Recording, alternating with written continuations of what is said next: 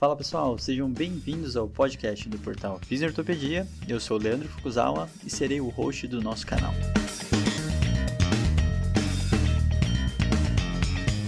Esse podcast tem como função ressignificar o papel do fisioterapeuta em tempos modernos.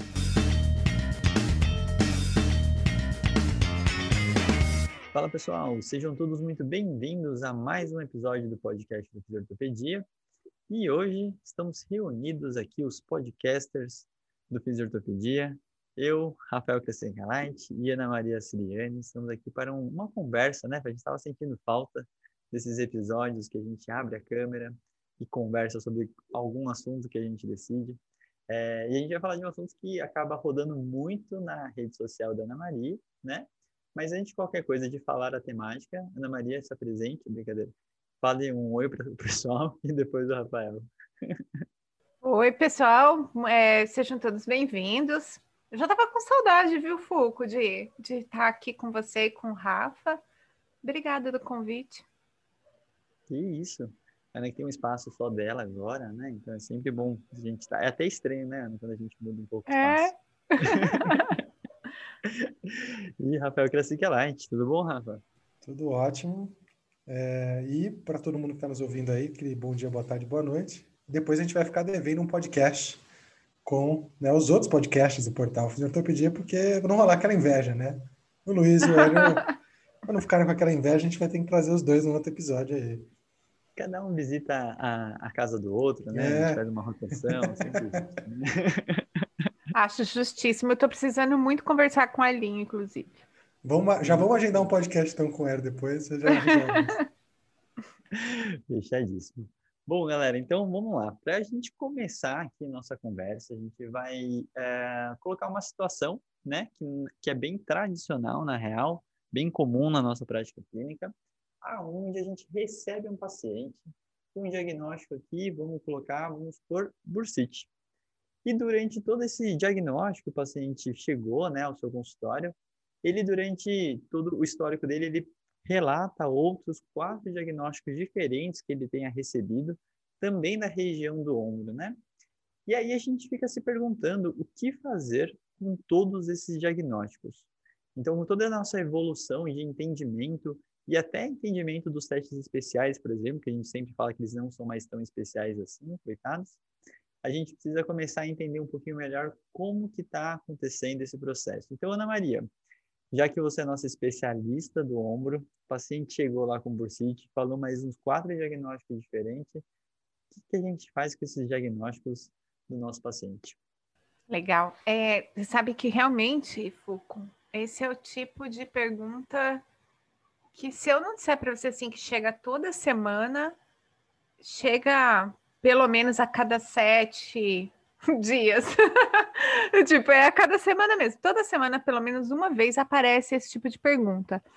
Ou é o diagnóstico da bursite, ou é o diagnóstico da lesão do manguito rotador. E eu sempre falo, eu nem sei se as pessoas sabem exatamente do que eu estou falando. Talvez os seguidores mais próximos, o pessoal que está acompanhando a gente há mais tempo. Mas eu sempre falo, e é interessante a gente contextualizar, que eu acho que é uma coisa assim, que a gente não pode desconsiderar. A fisioterapia, ela, ela era uma profissão técnica, ela se transforma numa profissão de nível superior. Durante muitos anos, quem deu aula na fisioterapia eram médicos. Durante muitos anos, quem formou em nível de pós-graduação, os professores fisioterapeutas eram médicos ou eram dentistas ou eram pessoas é, de outras áreas de saúde, não fisioterapeutas mesmo. Então, quando a gente também decidiu virar uma profissão especializada, ter a coisa do fisioterapeuta da músculo-esquelética, o fisioterapeuta da neuro, o fisioterapeuta da cardiorrespiratória. Quando a gente começou a se dividir, a gente também começou a se dividir com as especialidades médicas. Né? A gente também obedeceu a mesma lógica de separar o corpo humano em, em sistemas e ir trabalhando sistemas. Então, os nossos professores de todas as nossas disciplinas aplicadas, em geral, quem se formou até sei lá, até 2015, 2010, todos nós só ouvimos falar de diagnósticos médicos. Como eu trato tendinite do manguito rotador? E era tendinite ainda na época. Como eu trato uma bursite do, do subdeltoide ou subacromial? Como eu trato a fratura do dananana? E, e tem uma definição muito interessante naquele livro cinza. Ah, nem sei se vocês conhecem essa versão, tá? Tem que lembrar que eu sou mais velha que vocês. Tem uma versão do livro Avaliação e Tratamento de Fisioterapia do Sullivan. Esse eu não conheço. Que é cinza escrito em azul. Ah, tá vendo? Vocês não conhecem, eu sei que não. Gente, não precisa humilhar. Lembra que eu entrei na década de 90 na faculdade. Essa, essa versão desse livro, que era um clássico, era um dos pouquíssimos livros que a gente tinha disponível quando eu comecei a fazer a graduação. Ele diz assim: fratura para o fisioterapeuta é uma lesão de continuidade óssea cercada de lesões de tecidos moles. Porque o fisioterapeuta não consolida o osso, a gente não junta o osso, não, não aproxima o osso. A gente não faz isso. Quem faz isso é o médico. O paciente está doente, fraturou, ele vai ao médico, o médico faz o diagnóstico da fratura pelo exame de imagem, o médico decide se essa é, fratura precisa ser estabilizada ou não de maneira é, cruenta, né? Entrando, fixando, ou se dá para imobilizar é, de maneira conservadora sem fazer cirurgia. E a gente, na verdade, a gente não trata fratura. A gente trata as consequências do período de mobilização e do período que o paciente passa reparando aquele, aquele tecido ósseo. E é tão simples isso, e quando a gente para para pensar, fala assim, é verdade, eu não trato fratura, nenhum fisioterapeuta trata fratura. A gente trata o que acontece com os tecidos moles ao redor. Veja, isso está num livro de X anos atrás, já chamando a nossa atenção para o fato de que, por mais que a gente trabalhe dentro da lógica da especialidade médica, separando o corpo humano em sistemas e nos especializando para atender acometimentos do músculo esquelético, do cardiorrespiratório, do neurológico ou de outros, é, é importante a gente ter o foco naquilo que é possível de ser avaliado, intervir e medir como fisioterapeutas. Então, quando as pessoas me perguntam como trata bursite, eu assim, não sei. Eu não trato bursite. Como assim você não trata bursite? Eu não trato bursite. Quem trata bursite é o médico, é ele que faz esse diagnóstico, é ele que dá um anti-inflamatório, por exemplo. Eu, Ana Maria, não trato bursite. Como é que trata a ruptura do manguito rotador? Gente, eu não trato ruptura do manguito rotador. Eu não abro, não suturo. Como é que trata? Eu não trato. Vocês eu não sei, eu não trato. Eu sou a pessoa que cuida do tecido mole em torno da fratura. E acho que nós todos somos. E acho então hoje eu quero vir aqui para a gente discutir isso daí. Muito bom. E isso é muito interessante, né? Que assim como você falou, Aninha, tem esse processo de como a gente aprendeu na faculdade, como os livros trouxeram, e você sempre vai abrir aquele capítulo de livro que vai separar por patologias. Então você vai seguir, e a gente vai falar mais para frente um pouco mais dos protocolos, né? Aonde protocolos patoanatômicos acabariam direcionando o nosso tratamento. E aí a gente sempre começa a se pensar o, o, o, o que realmente diferenciaria, né? Se a gente está falando de uma tendinopatia ou de uma bursite, sendo que a região dolorosa é a mesma, né? Muitas vezes. Então essa diferenciação e essa discriminação começou a perder um certo valor. E aí eu particularmente, que sempre dei muitas aulas de articulações separadas, né?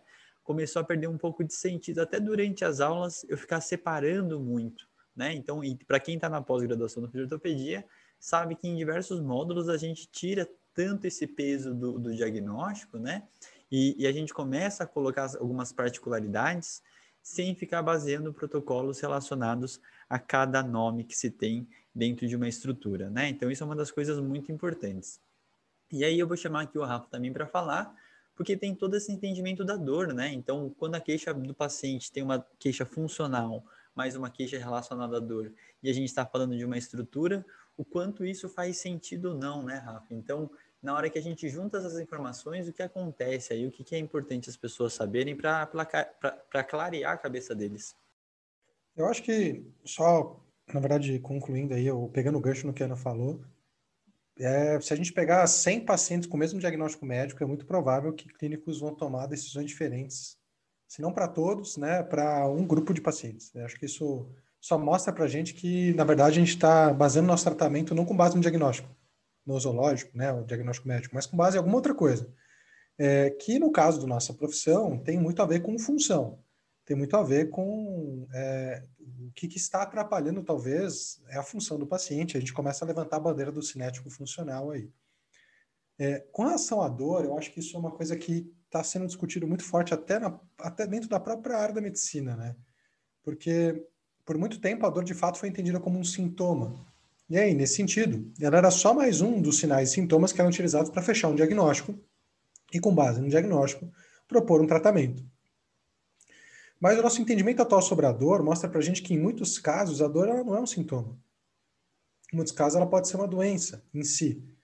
E aí fica um pouco mais complicado, né? Esse, essa coisa do mesmo do diagnóstico médico, né? Do diagnóstico nosopatológico, muitas vezes, de conseguir é, fechar a dor no sintoma. Por exemplo, aquilo que todo mundo aqui já passou, provavelmente, a gente ter um paciente com uma dor na lombar, inespecífica, que vem com o diagnóstico de uma hernia de disco, né? simplesmente porque foi encontrada uma estrutura dita que está aparentemente alterada para aquele paciente, mas ele não tem nenhum sinal clínico que remete que a dor é um sintoma. Né? E é muito provável que isso não vai uh, mudar a nossa conduta com ele, esse diagnóstico de fato não vai mudar a nossa conduta com ele.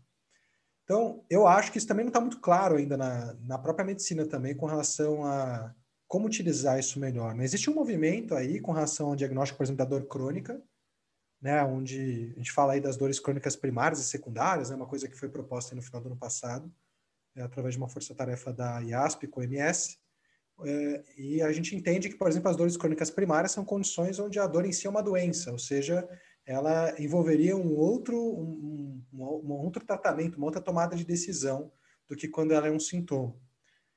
Eu, eu, na minha cabeça, entendo que o diagnóstico, na verdade, é um jeito de facilitar a mente do clínico a conseguir colocar o paciente numa caixa para ajudar ele a tomar decisões com relação ao que fazer. Talvez esse espectro não seja tão claro assim, né? Eu acho que talvez a gente fica nessa decisão de fechar a pessoa numa caixa, vão ter pessoas que estão entre caixas mas a nossa mente é categórica, então acho que facilita um pouco, né? Rafa, é... tem uma coisa importante a respeito do conceito do que é o diagnóstico. Um diagnóstico, ele deveria permitir ao profissional uniformizar grupos de pessoas. Então, você reconhecer a pessoa por características clínicas semelhantes. Então, veja, o diagnóstico de. Vamos falar uma coisa assim mais simples, tá? Um diagnóstico de radiculopatia da, da coluna é, tem que ser diferente de um, um diagnóstico de, por exemplo, uma dor por estiramento muscular em torno da coluna. Ele tem que ser. Porque você tem que ter características clínicas diferentes. A reprodução da dor, a, a história do paciente. Então, o diagnóstico primeiro uniformiza, ele diz um, a característica daquele paciente e ela deve ser uniforme entre os diferentes grupos. A segunda coisa é que o diagnóstico ele deveria informar prognóstico. Então, por exemplo, uma dor abdominal, ela, a depender do diagnóstico, ela pode merecer uma cirurgia imediata, como é o caso de uma apendicite. Mas também pode ser um pum preso, né? Pode ser só isso. E não vai merecer outro tratamento a não ser tomar um, um desses remédios que, que ajuda nos gases, entendeu? Então, assim, ela tem que informar o prognóstico, ela, você tem que saber o que, que vai acontecer com o paciente a seguir. E a terceira coisa importante, e é por isso que a gente discute prognóstico, é o tratamento. O médico, ao receber um diagnóstico, ele normalmente, por ter essas características uniformizadas e entender qual é o curso daquele paciente com aquela doença, com aquela condição, ele sabe que tratamento tomar, que, que decisão clínica fazer para aquele paciente. E aí, a minha pergunta sempre é, né? E aí, falando de ombro, voltando no ombro, Quando um paciente chega para nós com diagnóstico de síndrome do manguito rotador, você não sabe, antes de avaliá-lo, se ele tem retesamento de cápsula posterior ou se ele tem uma lacidão de cápsula ou uma instabilidade multidirecional. E os tratamentos são totalmente diferentes e as apresentações clínicas são diferentes. Portanto, esse diagnóstico não resolve o tratamento fisioterapêutico. E aí a gente rompe com o princípio do que para que é o diagnóstico. Esse diagnóstico não serve ao fisioterapeuta, ele serve ao médico, mas ele não serve ao fisioterapeuta.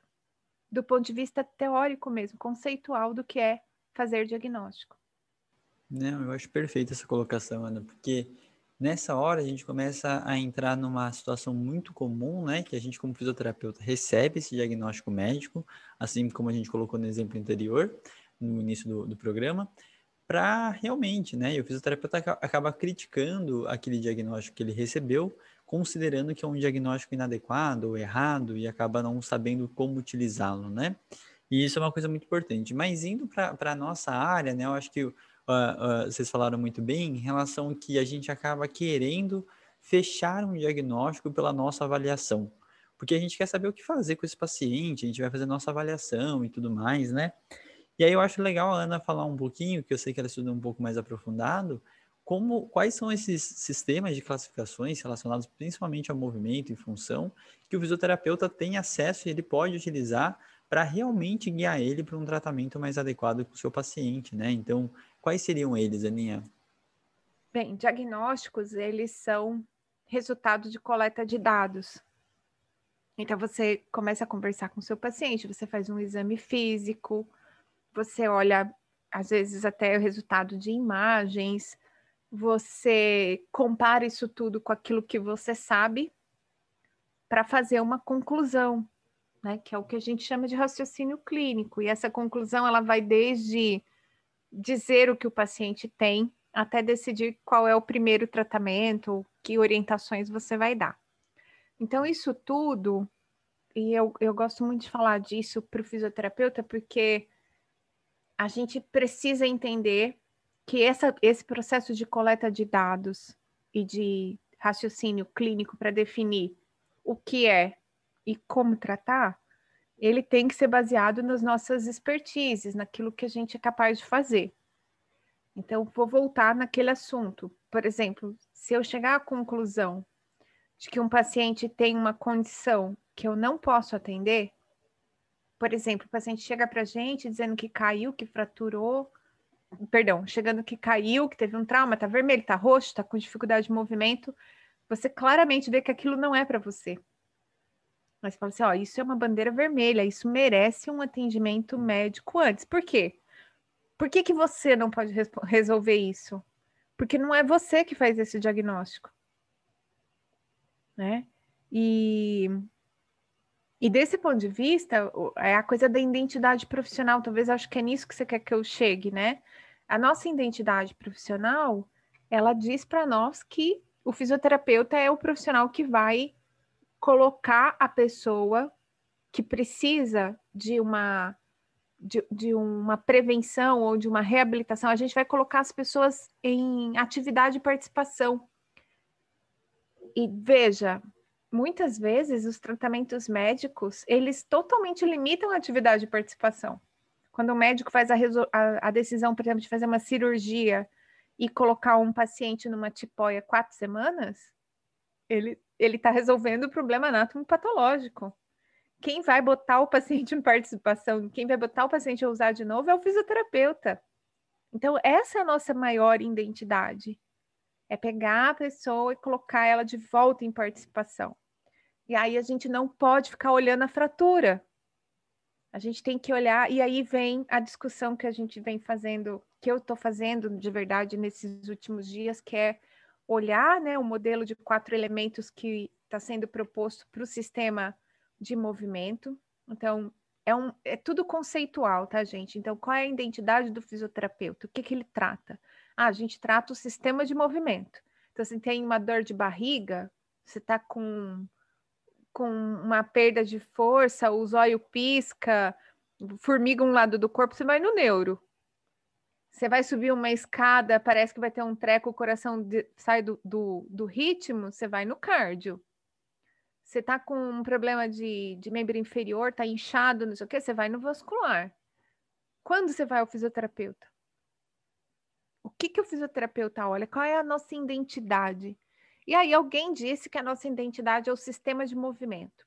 A primeira definição desse sistema de movimento era o corpo como um todo, a reunião dos sistemas. E aí, lógico, isso começou a dar muita discussão, porque, de novo, a gente ficava preso ao modelo de, de sistemas do corpo humano muito igual ao da medicina, e era difícil fugir disso. Mas não só por isso, é difícil falar da, da, identidade do fisioterapeuta só pelos sistemas. Então, tem uma proposta nova sendo discutida de identidade profissional, e no qual o fisioterapeuta conseguiria avaliar, intervir e acompanhar quatro elementos do sistema de movimento. Um é mobilidade, o outro é a fonte de energia para o próprio movimento, o outro é força, considerando a capacidade da pessoa executar as coisas. Então, a tradução até me seria melhor função, mas eu acho que eles não quiseram deixar tão genérico ou tão direcionado para CIF nesse momento, embora todo o sistema tenha sido pensado. Então, é mobilidade, fornecimento de energia para o movimento acontecer, força ou função, e controle, controle do sistema como um todo. Então, incluindo tudo que vai para o sistema nervoso central e volta para o sistema nervoso central. E se a gente pensar, Foucault, tudo que a gente faz cabe dentro desse negócio. E aí eles embalam tudo isso é influenciado pelo contexto individual do paciente e por fatores pessoais. Que aí vem a coisa do, do psicossocial, né? É, e agora eu já não sei mais se estou respondendo a sua pergunta ou não, mas enfim, já falei disso. Mas os quatro elementos principais, se a gente for pensar em termos de identidade, do que compõe o nosso, o, os nossos diagnósticos, seriam isso: a mobilidade do corpo, quanto que passivamente a gente é capaz de mover o corpo, quanto que essas estruturas deixam a gente se movimentar, com quanta energia ou onde está sendo gerada, essa energia está chegando para o sistema. É, aquilo que é produzido de movimento é suficiente para traduzir em função e essa função ela está sobre um controle que deixa ela é, satisfatória. Então essas coisas comporiam a identidade desde a avaliação até a intervenção. Legal. Não, e, e é muito interessante, né? Porque de, desde o início, assim, quando a gente começa a tentar ensinar alguém esse, esse, essa parte, né? E até você colocar sua prática clínica numa aula, por exemplo, você começa a avaliar diversas coisas do seu paciente e falar assim, bom, como que eu organizo essas informações que ele está me passando? E nessa hora que eu estou tentando organizar, a forma que a Ana falou é legal porque ela não é uma coisa que a gente vai fechar se é energia ou se é mobilidade, né? A gente vai ter diversos overlaps e vai ter diversas questões, mas você começa a entender e direcionar para onde que você pode realmente fazer algum tratamento, né? E aí eu vou dar um outro exemplo aqui, aí eu vou falar para o Rafa falar isso, que ele é melhor do que ninguém, que é em relação aos mecanismos de dor, por exemplo. Né? Como que também uma classificação dos mecanismos de dor pode ajudar a gente a realmente fazer é, um tratamento mais adequado, né, Rafa? Então a Ana falou um pouco mais relacionado à função. Acho que se você falar em relação à, à classificação de dor, também facilitaria muito a gente entender como usar alguns, algumas das coisas que a gente coleta do nosso paciente, né? É, isso é legal, assim, porque, na verdade, a gente, como fisioterapeuta, é isso, só complementando de novo o que vocês estavam falando, né? Como fisioterapeuta, a gente, a gente tem, a gente aprende lá na graduação muitas vezes que a gente tem uma série de coisas que a gente tem que coletar aleatoriamente, mas a nossa intervenção, a nossa avaliação, ela é centrada na função. Eu acho que, assim como a avaliação do médico é centrado na queixa, e aí ele tem como objetivo colocar ele numa caixa, que é um diagnóstico, que vai ter um prognóstico, né, e talvez um caminho melhor em termos de tratamento, é, a gente faz isso aqui pela função, né? E é por isso que talvez 100 pacientes com diagnóstico de bursite possam receber caminhos completamente diferentes de intervenção na fisioterapia, porque talvez eles estejam ou tenham associado essa condição uh, múltiplas, múltiplas uh, dificuldades ali, ou fatores que influenciam na função dele, né? Com relação à dor, é interessante pensar que o raciocínio é muito parecido. a gente sabe hoje que um raciocínio pautado aí em, em né, mecanismos de dor, como se a, se a dor é noceptiva, neuropática ou nociplástica, pautados em eh, classificação temporal da dor, se ela é aguda, se ela é crônica, e dentro da crônica se ela é primária ou secundária, e até sobre o tipo de início de mecanismo de início de sintoma, né? Se é um quadro relacionado ao trauma, se é um flare-up, né? Uma recorrência dessa sintoma, se é uma dor contínua. A gente raciocinar um pouco sobre isso ajuda a gente também a entender um pouco sobre prognóstico e até sobre intervenções que vão nos ajudar mais com aquele paciente. Então, por exemplo, né? A gente pode ter um paciente que na classificação que a Ana comentou, sistema de movimento, né? Ele tenha que torceu o pé recentemente ele tem um déficit ali, ele cai em mobilidade, fraqueza e controle em termos de disfunções de movimento, mas a gente entende que ele tem uma queixa aguda, cujo início de sintoma foi associado a um trauma, né, e o mecanismo de dor é mais noceptivo. Isso dá para a gente uma noção, né, uma noção de que é, essa condição tem uma história natural, então a gente sabe que boa parte do que causa esse déficit de mobilidade, movimento e força vai ter uma história natural da, do próprio entorse, do próprio tempo de recuperação do tecido, né, do que acontece ali. A gente sabe que talvez nossas intervenções sejam muito mais pautadas ali em ajudar o, o paciente a ter algum controle de sintomas, de passar bem por essa fase, né, tentar ajudar ele, talvez a lidar melhor, a não desenvolver coisas que a gente sabe que aumentam o risco dele ser um paciente com entorse crônico de tornozelo, o que vai ser uma conduta completamente diferente de um paciente com um quadro, por exemplo, de dor aguda, é, começou a ter um sintoma agora durante a pandemia de forma meio lenta, insidiosa, começou a ter uma dor, início na lombar, para ficar longos períodos sentado, né, que às vezes sobe um pouco para a torácica, aquela coisa meio difusa, meio desproporcional, que a gente entende que pode ser nossa plástica, que é um caso onde você entende que a dor dele não tem nada a ver com o estado do tecido. Isso tem um prognóstico diferente e as intervenções que eu vou fazer com isso talvez vão ser completamente diferentes. Né? Talvez nesse caso eu possa é, e direto, inclusive propor direto abordagens que ele vai sentir dor, né? Ou ir direto movimentar a região independente da dor, porque a dor nesse caso ela não é um, um, um correlato do estado do tecido.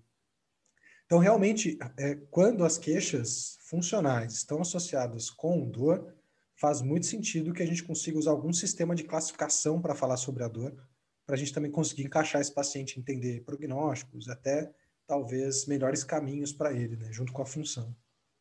É, e eu, eu acho bem legal, acho que é um momento bem oportuno até da gente citar o nosso editorial, né, Rafa? No sentido de a gente escrever um editorial para falar dessa dor aguda não traumática, né? Se você pegar esse atleta ou qualquer pessoa, né, que teve uma dor aguda sem nenhum evento e você tentar ficar achando um diagnóstico muito específico relacionado a uma estrutura, existe uma grande chance de você é, falhar nesse processo ou esse diagnóstico, essa estrutura que você achar alterado, não ser algo modificável que você realmente consiga intervir de forma direta, assim como a Ana falou, é, que a gente não mexe em todas as estruturas, não é nosso papel ficar mexendo em alguma cicatrização propriamente dita, né? Existe todo um prognóstico em relação a isso. E aí, depois a gente, desse papo, se vocês quiserem acrescentar alguma coisa, fiquem à vontade de diagnóstico, mas a gente pode ir encaminhando também para falar um pouco sobre tratamento. E quando a gente fala de tratamento, o que a fisioterapia foi uh, ensinada a fazer de início foram protocolos, né? Então você ia procurar lá no livro, tem a caixinha de cada nome de cada patoanatomia, né? E aí em cima disso você tem o que fazer logo abaixo, né?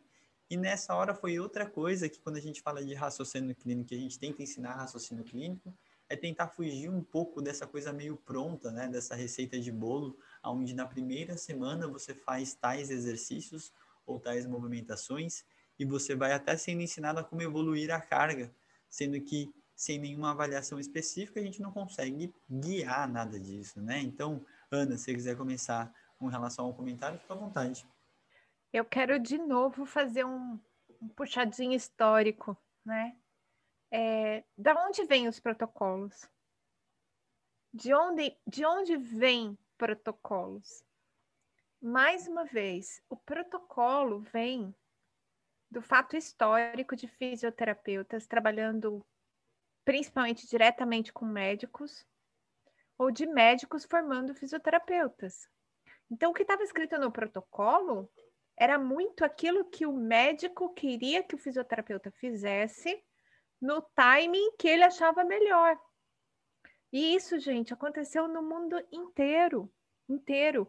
pensa os primeiros fisioterapeutas técnicos atendendo aqueles, aqueles vítimas de guerra, aqueles amputados, ou os fisioterapeutas agora mais recente atendendo os primeiros pacientes que sobreviveram ao câncer, né? Porque a, a sobrevida ao câncer é algo muito recente na nossa história. A gente fala fisioterapeuta na oncologia, cara, isso é a coisa mais recente que tem. A gente, inclusive, até bem pouco tempo atrás, a pessoa tinha câncer, ela morria dali um ano no máximo, né? Então a gente fazia aquilo que os médicos nos autorizavam a fazer no timing deles. Tanto que se hoje você for a dois ou três hospitais diferentes que têm serviços de fisioterapia ligado à traumatortopedia, a depender da característica do cirurgião, o protocolo dentro do hospital pós-cirúrgico é, é diferente. Tem médico que põe o paciente liberado para deambular, tem médico que não põe. Né? Então, assim, eu não estou falando, eu não estou falando um absurdo, eu estou falando uma coisa real. Os nossos protocolos seguiam muitíssimo a lógica do tempo de reparo dos tecidos, que é uma característica anatomopatológica. Nós, nós somos aprend... a gente aprende tempo de reparação de tecido na disciplina de patologia. Ou estou falando alguma mentira? Não, né? Quanto tempo leva? Ah, não, disciplina de patologia que a gente aprende. Então, veja, a gente está falando de montar toda uma estrutura, todo um racional de decisão de tratamento em cima daquilo que acontece com o tecido, que inclusive é, com aquilo que a gente acha que acontece com o tecido e tem que ter uma lesão tecidual. né? É disso que nós estamos falando. E não é um problema. Nós estamos no meio da mudança. A gente é uma geração de transição. E, e, eu não sei o quanto que o brasileiro tem dimensão disso, sabe, Leandro? Quando a gente. Leandro, olha, Fukuzawa ou, Rafael, quando a gente fala em termos da participação do Brasil no mundo em construção de ciência da fisioterapia. Quando você vai para os Estados Unidos, é, a gente não tem todas as especialidades que a gente tem no Brasil, trabalhando fortemente como a gente trabalha. A gente tem a saúde da mulher, nos Estados Unidos é muito forte a coisa do queimado, no Brasil não é tão forte a coisa do queimado. Nos Estados Unidos a mão é mais separada do resto do corpo, o pessoal da TEO fica um pouco mais com a mão.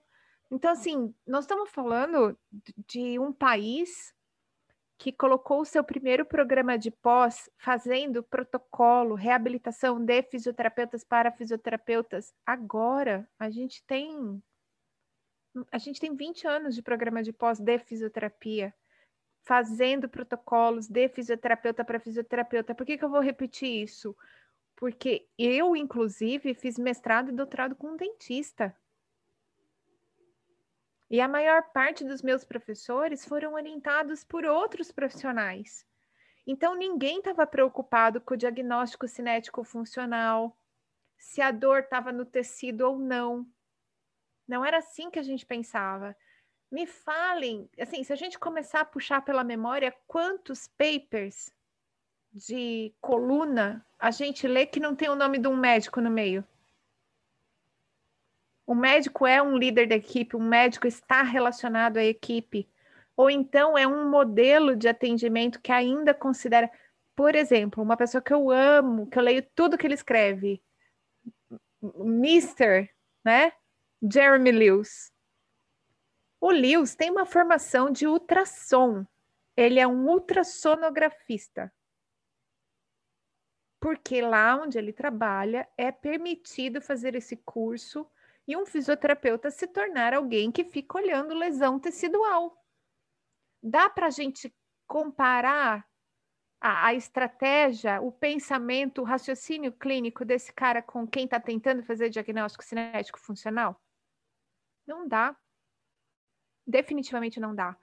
E mesmo hoje, quando a gente pega as revisões sistemáticas e olha tudo que está lá recomendado para nós, a gente ainda está lendo uma literatura muito enviesada pelo pensamento médico, que fundamentou a nossa profissão. A gente ainda está muito enviesado pelo modelo de dor e lesão. E, e tá tudo bem, gente. A gente vai melhorar. É isso que eu quero dizer. E o Brasil, em termos de ter uma pós-graduação, definições de especialidades muito fortes, a gente está muito à frente em termos de ciência. Muito à frente. A gente está produzindo um conhecimento que, quando você pega um RCT brasileiro, a gente vê os exames, a avaliação, ela é fisioterapêutica. A gente se preocupa com função, a gente põe dor na frente. Lógico, tem grupos fora também. Tem. Mas estou dizendo assim, da importância da gente nesse cenário de pensar fisioterapia, de produzir ciência de fisioterapeutas para fisioterapeutas com o nosso paciente, com a nossa cultura, né? Que esse é outra, outro ponto importante de ser é, levantado. E aí eu vou só comentar rápido, Fuco, já vou passar a bola para você continuar a conversa, mas eu estava conversando com um colaborador de pesquisa nosso que é do Canadá. Quem lê ombro sabe, o Jean-Sébastien Roy, canadense. A hora que ele leu o protocolo nosso de pesquisa, ele falou assim: mas quanto tempo o paciente vai ficar com você na clínica? E eu falei para ele: olha, em torno de 40 minutos, uma hora. Ele disse: mas isso não é fisioterapia.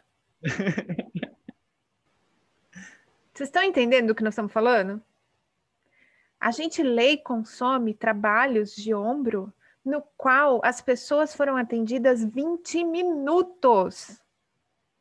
20 minutos. É isso que as pessoas atendem no Canadá, nos Estados Unidos, na Europa. É 20 minutos. Quando eu falo para vocês assim, gente, é, pode atender uma vez por semana. O tendão precisa de 12 semanas, o tendão precisa de 24 semanas. As pessoas não sabem por que, que eu estou falando isso, mas é assim que é atendido fora daqui. As pessoas vão uma vez por semana na clínica. Então, veja que, como a gente está na transição mesmo do conhecimento, como a fisioterapia está se firmando enquanto profissão com a sua identidade, o quanto é relevante discutir e conversar a respeito do que a gente está falando agora. O protocolo é só a ponta desse iceberg. É só a pontinha desse iceberg. O protocolo é só o reflexo de toda a história da formação, do jeito que a gente pensa, das coisas que a gente lê. E é um trabalho de formiguinha mesmo, e construindo essa mentalidade para dizer, Ana, mas por que não protocolo? Protocolo é bom, gente, quando a gente tem tempo de reparo de tecido e sabe que tecido está lesado e onde tem que segurar e o que, que pode fazer a, ao redor.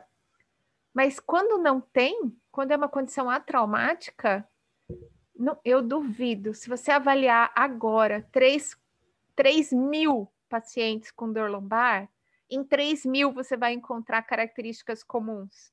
Em três que chega na sua clínica por semana, não tem característica comum para dizer que o diagnóstico dele é dor lombar por causa da, da lesão da protusão do disco, entendeu? Os achados clínicos são muito diferentes. Num dói irradiado para o pé, no outro dói só em torno da coluna, o outro vai para a o outro não vai. É isso que acontece. E aí, como é que trata? Que diagnóstico é esse que não te diz, não te não uniformiza e não te diz o tratamento? Isso é muito legal, Ana, principalmente esse contexto histórico que você coloca, né? E até pensar assim, o, o real papel desses protocolos e, e nessa situação é, cirúrgica ou tecidualmente falando, né? Eu acho muito interessante porque a gente tem que encarar ele como marcos do processo fisiológico que podem direcionar a gente para saber o que, que a gente pode e não pode. E depois você está meio que liberado para o resto, né? Eu sempre brinco isso no curso do, de LCA que eu dou, eu sempre falo que assim, eu vou fazer um protocolo, entre aspas, baseado pelas etapas fisiológicas da ligamentização do ligamento novo.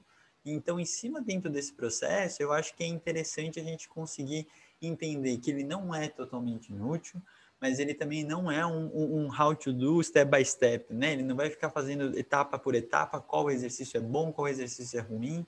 Isso não é o, o, o papel real do protocolo, né? E ao mesmo tempo, a gente vem sempre encaminhando que nessa hora da prescrição do exercício acaba sendo muito complexo. A gente fica tentando ensinar, e é o que a Ana falou: esses diagnósticos, esses sinais e sintomas são tão diferentes que nessa hora a gente sempre pode fazer uma analogia referente a o que, que é um ensaio clínico, o que, que ele te fala, né, todas as etapas do ensaio em si, e o que, que é um guideline. O guideline é uma diretriz de tratamento, né, aonde você começa a entender quais as possíveis intervenções que podem ser realizadas, e em cima dessas intervenções você não tem exatamente a dose, a quantidade, a frequência. Então, uh, olha a diferença de como que é distribuído isso, né? E aí, como a Ana falou, dentro das diretrizes também vai ter diferenças culturais. Então, se eu pegar um guideline europeu de dor lombar, ele vai ser diferente de um guideline nacional, né, aqui do Brasil, ou dos Estados Unidos, ou até em relação a outro, outro continente. Só... Então, isso são, são aspectos muito interessantes. Perdão, Ana. Só para não ficar no campo da filosofia da coisa, olha como a coisa do protocolo é furada, né? Vamos pensar na coisa de tenho que ganhar força. É meu objetivo terapêutico. Identifiquei uma fraqueza, tenho que ganhar força. Quanta força precisa para determinada função uma senhora dona de casa sedentária que está tomando conta dos filhos, arará? Quanto precisa uma atleta?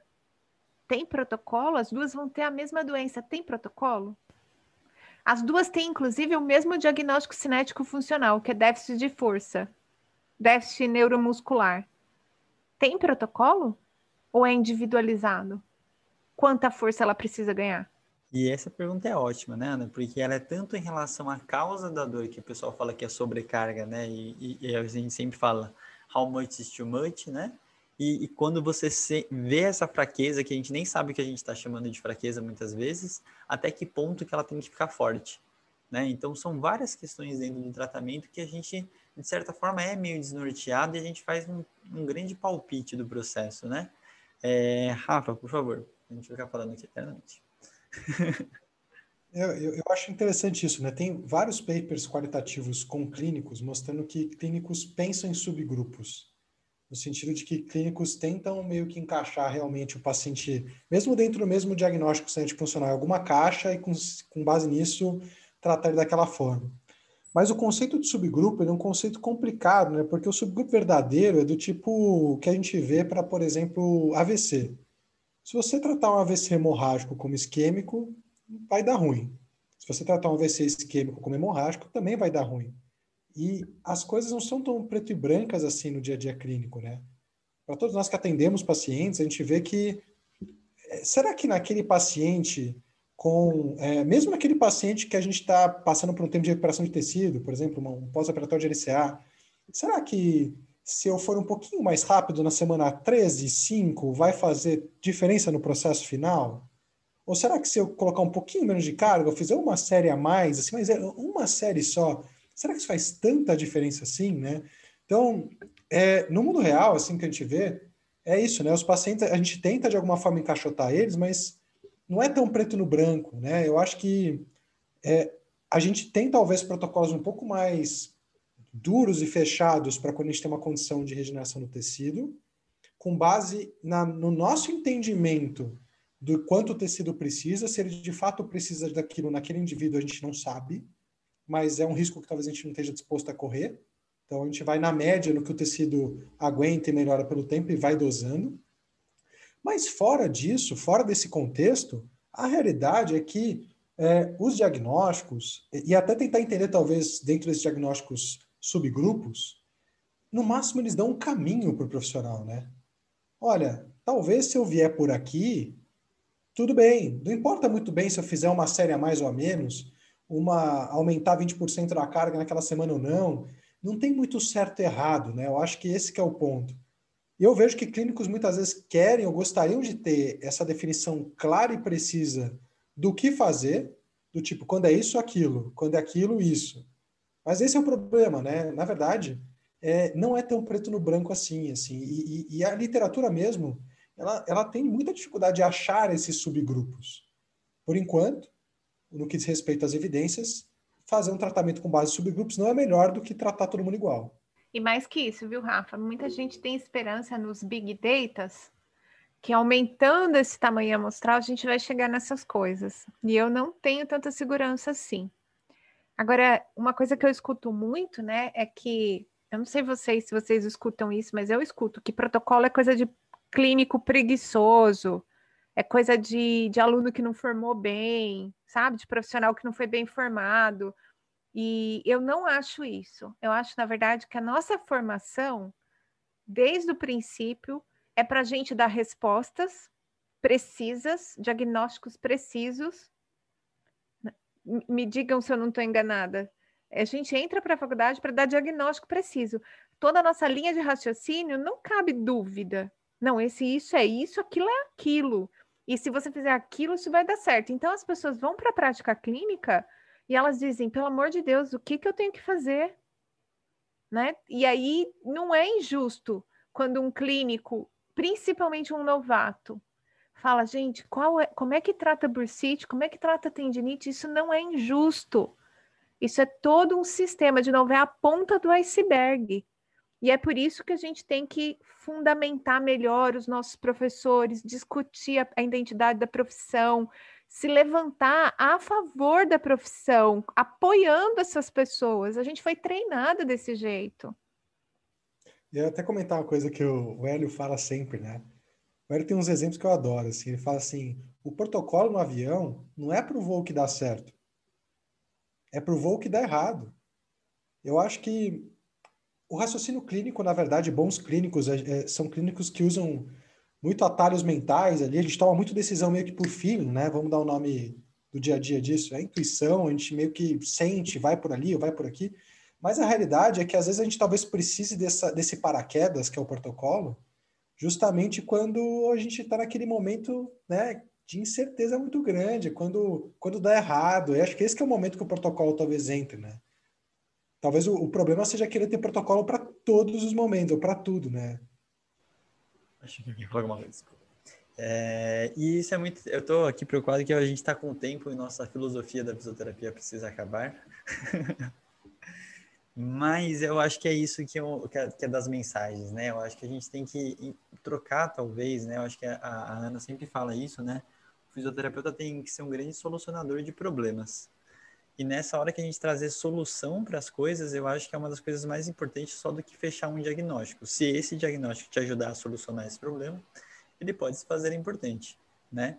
Mas não necessariamente é sempre o caso, a gente tem que entender. Eu acho que esse contexto histórico que a Ana colocou foi mais do que essencial para a gente entender muitas coisas, porque às vezes a gente também está só reproduzindo, né? E como a Ana falou também, fazer parte de toda essa mudança, ele, ele é meio difícil de perceber que a gente está numa mudança, né?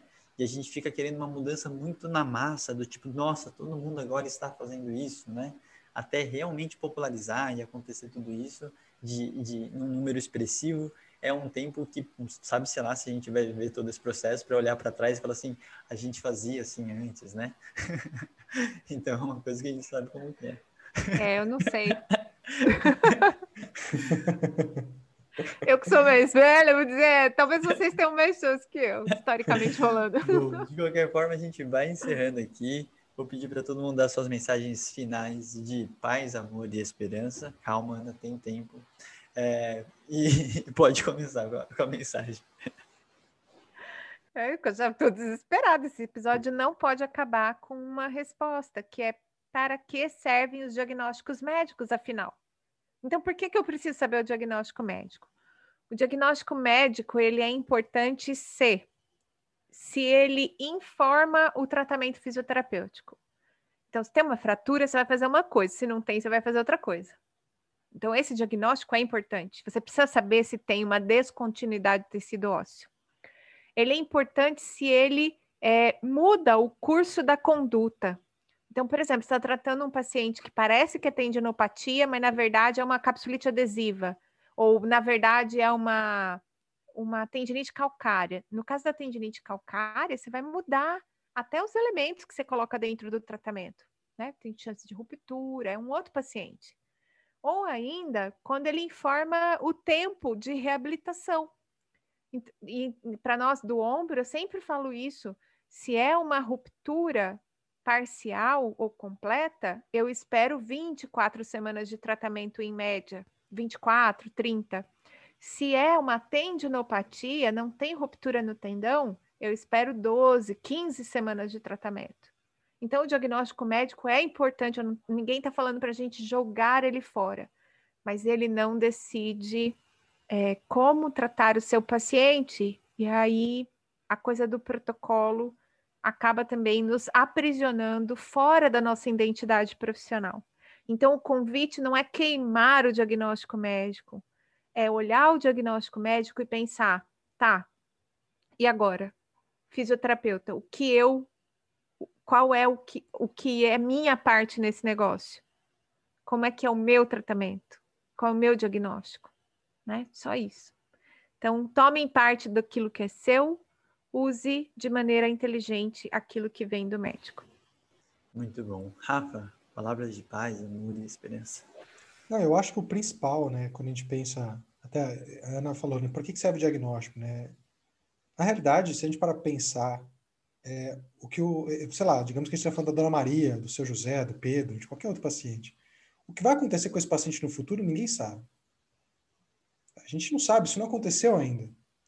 Mas, de alguma forma, a gente tem que, a gente tem que tentar ajudar esse paciente a ter uma melhora do seu quadro clínico, da sua função, ou de qualquer coisa que seja relacionada à queixa dele. Então, a gente usa de uma literatura que vai nos dar informações do que, na média, acontece para algumas populações. E é essa, esse, esse isso que a gente chama de raciocínio clínico é o que nos permite, talvez, ajudar pessoas que a gente ainda não sabe o que vai acontecer a encontrar um melhor caminho, ou propor para eles um melhor caminho com base naquilo que tem mais chance de funcionar para eles, né? E é um baita desafio fazer isso mesmo. A gente precisa de realmente muitas habilidades soft skills, mas é, para a gente conseguir raciocinar e ter um raciocínio clínico, os diagnósticos, sejam ele, né, muitas vezes, como a Ana falou, diagnóstico médico ou diagnóstico cinético funcional, vão ajudando a gente a entender fatores que são importantes para as tomadas de decisão. Vão ajudando a gente a chegar a melhores decisões. Né? Eu sempre gosto de falar que ao falar melhor sobre as coisas, a gente consegue tomar melhores decisões. Né? Os esquimós têm 11 nomes para branco. É, é o mesmo branco, só que ao dar nomes diferentes, eles conseguem tomar decisões. Talvez tenha um branco que é gelo fino, que não vale a pena pisar em cima, o outro que é um gelo que talvez tenha peixe embaixo, o outro que é uma neve funda que não dá para pisar, mas o outro é uma trilha boa para andar. E aí, ao conseguir chegar e definir melhor e falar melhor sobre as coisas, eles conseguem tomar melhores decisões. Eu, eu entendo muito que os sistemas de classificação, os sistemas de diagnóstico, eles são formas de falar melhor sobre as coisas. Eles ajudam a gente, talvez, a entender melhor o que aquele paciente pode ter para a gente poder tomar melhores decisões com base no que eles têm. E, com base nisso, escolher melhores opções de tratamento. Então, de novo, a gente não sabe o que vai acontecer com João, Maria, Pedro, Ana, Fulco, caso a gente tenha alguma coisa, alguma condição de saúde. Mas faz parte do raciocínio clínico a gente conseguir classificar as pessoas, a gente conseguir pensar e entender que determinadas classificações têm um prognóstico X e respondem melhor ao tipo Y de tratamento. Não dá para não dá para a gente conseguir ajudar as pessoas a encontrar o melhor caminho se a gente não usar algum sistema para falar sobre as coisas, né? Eu só acho que a mensagem aqui é entender que a gente não tem que jogar um sistema médico de falar sobre as coisas fora, mas a gente tem que começar a entender que a gente tem um sistema próprio para falar sobre as coisas que no nosso caso é centrado na função, é centrado no movimento, né? E a gente tem que começar a desenvolver palavras melhores ou começar a usar, falar sobre isso melhor, para a gente poder tomar melhores decisões com os nossos pacientes. Né? Sensacional. Para finalizar também, eu gosto só de relembrar, né, o modelo biopsicossocial e aquele primeiro artigo do Engel, ele, ele inicia né, com uma certa revolta em relação aos diagnósticos psiquiátricos também, né, onde você tem uma, uma extrapolação ou uma hipervalorização de alguns sintomas para você fechar numa caixa, e daí surge todo esse processo que a gente às vezes conversa uh, até hoje em relação à dor, né? Então, são diversos aspectos. Ana Maria falou que agora todo mundo que perguntar como trata a bursite no canal dela, ela vai mandar esse episódio. então, se preparem, tá? Certeza. Vocês vão ver muito esse episódio na rede social. E também para avisar que hoje, que vocês estão escutando esse episódio, dia 17, mas lembrando que na plataforma Star a gente lançou os cursos novos, tá? E dessa vez, nesse mês, a gente tem um curso do aluno da Ana Maria, do nosso querido amigo Gui, da Imagética, né? Sobre Imagética Motora Graduada. Tem o um curso novo da Naira sobre síndrome da dor patelofemoral. Tem o um curso da Tamires Mello falando sobre as questões de fratura intraarticulares do quadril. E também tem um bônus no curso de eletro do Júlio, certo? Então, para quem ainda não conhece a plataforma Star, está perdendo. Vai lá que tem mais outros 15 cursos, 5 congressos e 6 congressos e muito mais coisa, tá? Então, galera, um grande abraço para todo mundo, fiquem bem e até a próxima. Valeu!